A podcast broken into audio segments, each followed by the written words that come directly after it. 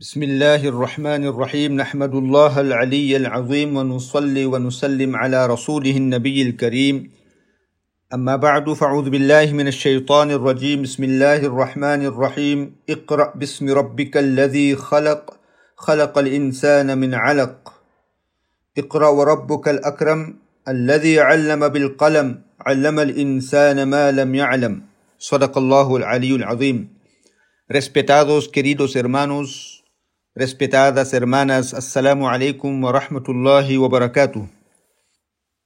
Hoy brevemente vamos a conversar acerca de los versículos que descendieron primero. Brevemente, porque quiero tocar este tema más en detalle cuando hablamos acerca de Jibril alayhi salatu wassalam. Pero, sin embargo, se ha dicho auténticamente que los primeros versículos que descendieron al mensajero de Allah, Muhammad sallallahu alayhi wasallam, fueron los del comienzo de la Sura Al-Alaq, Sura 96, Sura El Coágulo.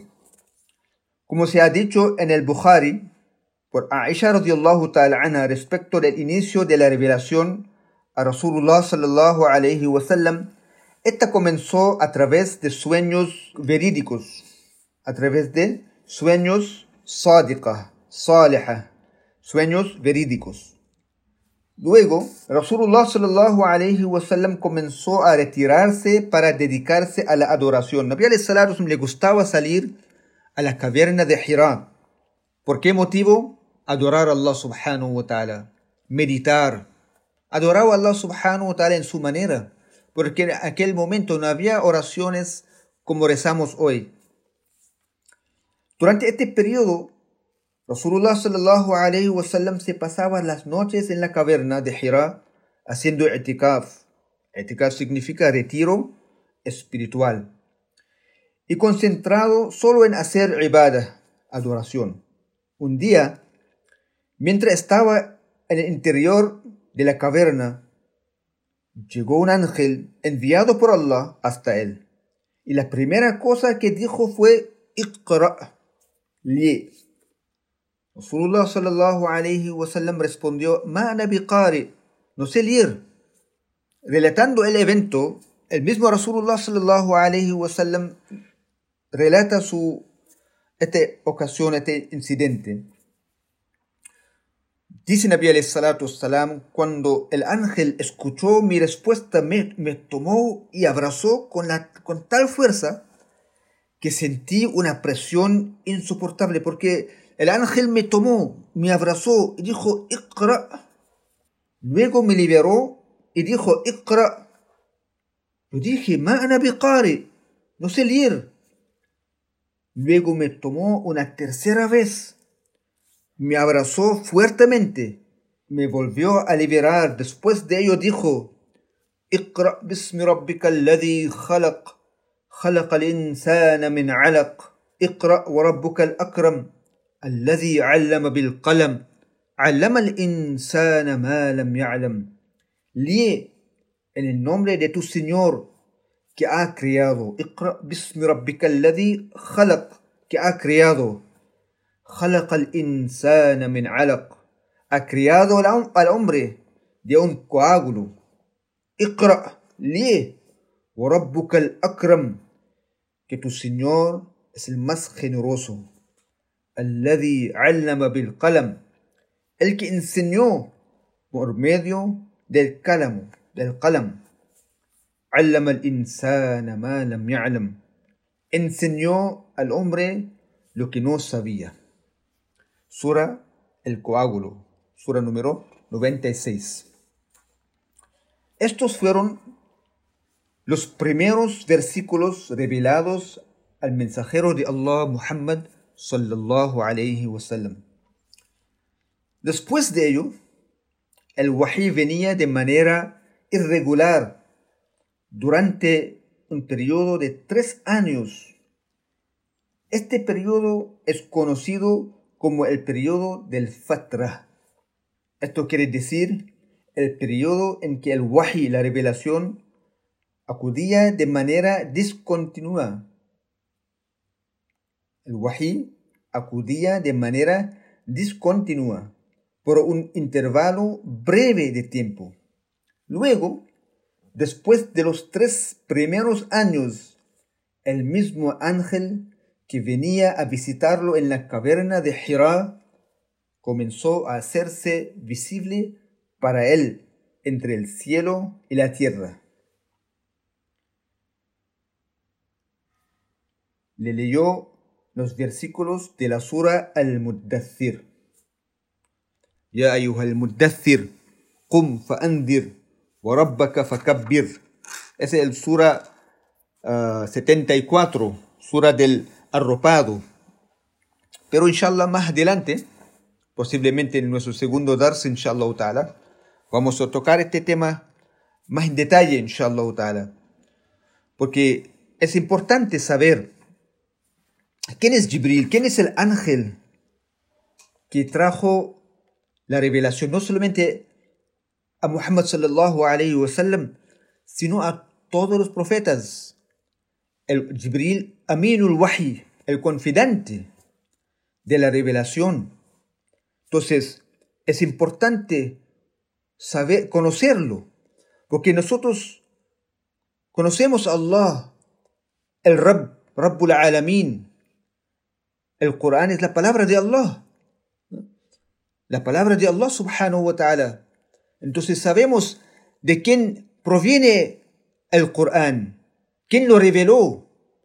Ahora, a través de quién llegó la palabra de Allah a Muhammad sallallahu alayhi wa sallam, Aminul Wahi, el confidente de la revelación, es importante conocerlo, saber algo de él para que tengamos más confianza, más yaqeen, que las palabras de Allah subhanahu wa ta'ala es haq, la verdad, ninguna duda. Porque viene, proviene de Allah, kalamullah viene de, de, de Allah, vía quien, Aminul Wahi, Jibril alayhi salatu wassalam, a quien, a Rasulullah sallallahu alayhi wasallam. Entonces es importante saber algo de Jibril salatu wassalam.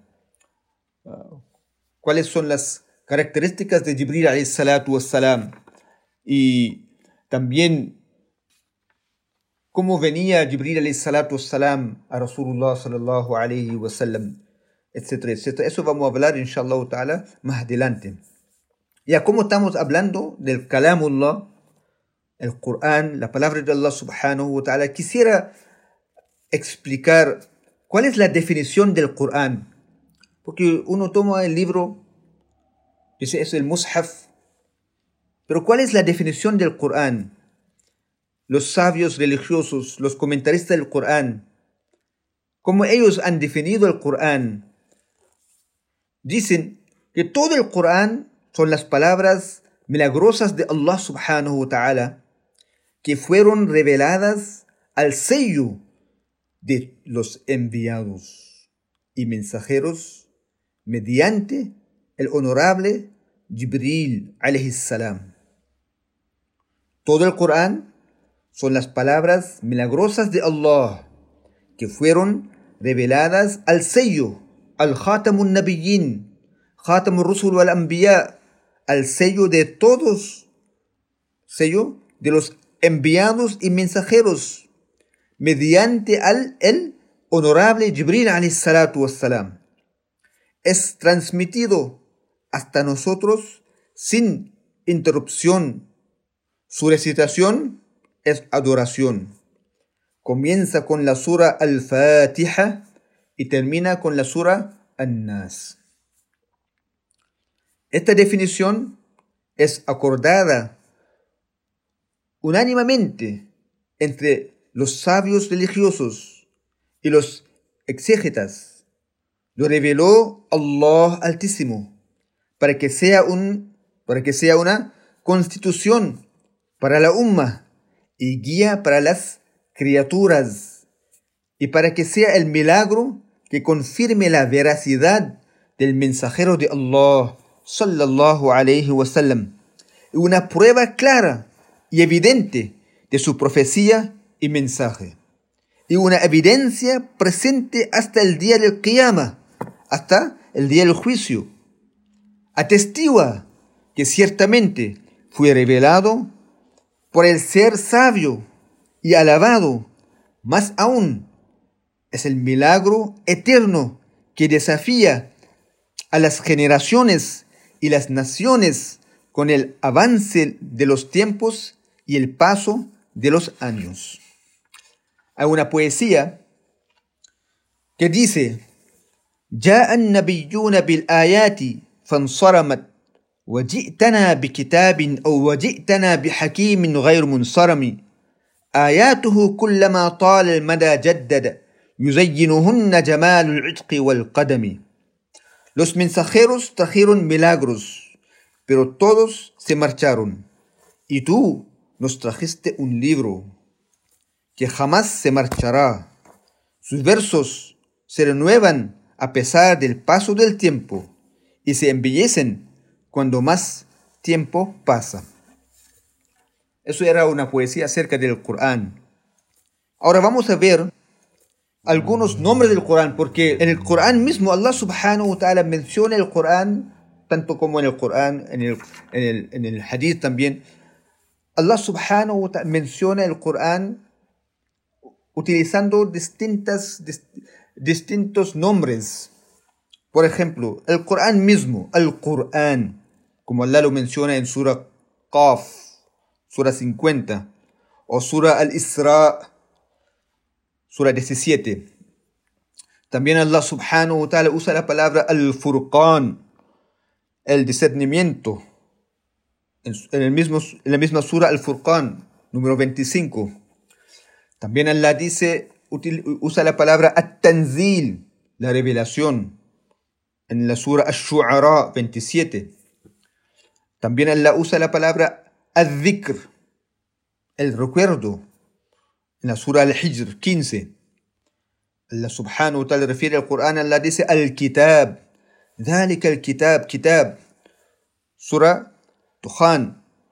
ذلك الكتاب. También Allah subhanahu wa ta'ala dice en la apertura del libro, en Surah Alif Lam Mim, Surah Baqarah.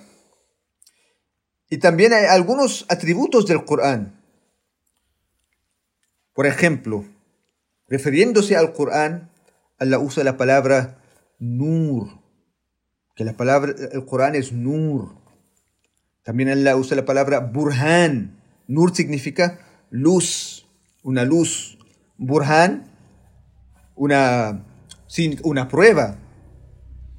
También Allah usa la palabra shifa. Shifa. Shifa significa una cura. Otro atributo es Judá, la guía. Otro atributo, Rahma, misericordia, Maw'ida, exhortación. Entonces, hay distintos nombres que Allah usa en el Corán acerca del Corán, refiriéndose al Corán, y también distintos atributos refiriéndose al Corán. También quisiera explicar algo, cuáles son las materias tratadas en el Corán. Porque uno toma el Corán, estudia el Corán. ¿Cuáles son las, los temas, las materias tratadas en el Corán? Después de un estudio cuidadoso del Corán, los sabios religiosos los muhaddithin, comentaristas del Corán, han observado que el Corán discute acerca de cuatro asuntos principales. Número uno, creencias. Ahora, esta se encuentra dividida en dos categorías. Número uno, los aspectos positivos o, afirmativos en que se establece el tawhid, la unicidad de Allah, al la profecía o el apostolado de Rasulullah sallallahu alayhi wasallam. Y número tres, el akhirah, la otra vida, la vida después de la muerte. Y la segunda categoría, los aspectos negativos en donde se refuta a los politeístas, los cristianos, los judíos, los hipócritas. Entonces, eso era, digamos, porque hemos mencionado que el Corán discute acerca de cuatro asuntos principales. Primer asunto era creencias. Segundo, legislación. Eso también se encuentra dividida en tres categorías. Las leyes relativas a la adoración. Número dos, las normas pertenecientes a las relaciones humanas mutuas, como comercio, justicia, testimonio, herencia, etc. Número 3. Las leyes duales, por ejemplo, las que pertenecen a la adoración y a las relaciones humanas como matrimonio, divorcio, leyes criminales, esforzarse en el camino de Allah para levantar la palabra de Allah subhanahu wa ta'ala, etc. Y luego, otra categoría, narraciones y, acontecimientos. Son de dos tipos. Historias del pasado, especialmente de los enviados. El propósito es que los hombres extraigan lecciones de ellas. Sí, escuchamos las, las historias de las naciones anteriores y extraímos lecciones, cómo ellos fueron exitosas y cómo fracasaron, cuál fue el criterio de su éxito, etcétera, etcétera. Y también eventos del futuro como los signos de la resurrección, descripciones del Jannah, el paraíso, descripciones del Jahannam, del el infierno, etcétera, etcétera. Entonces, esos son, digamos, en breve, algo relacionado del Corán. Si Allah subhanahu wa ta'ala nos da el tawfiq, inshallah ta'ala, de entenderlo y estudiar el Corán. Por eso es el mes de Ramadán, es el mes de conectarnos con el Corán. Como he mencionado en unos dars anteriores, que tomamos el Corán con el propósito de entender, ¿Qué quiere decir Allah?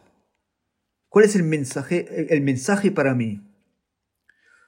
Por eso, cuando hacemos lectura del Corán, la recitación del Corán, tilawah del Corán, tratamos de hacerlo con, con tadabbur, con entendimiento, con reflexión, meditar en, las, en los significados del Corán. Pedimos a Allah subhanahu wa ta'ala que nos da el tawfiq wa akhiru da'wana an alhamdulillahi rabbil alamin.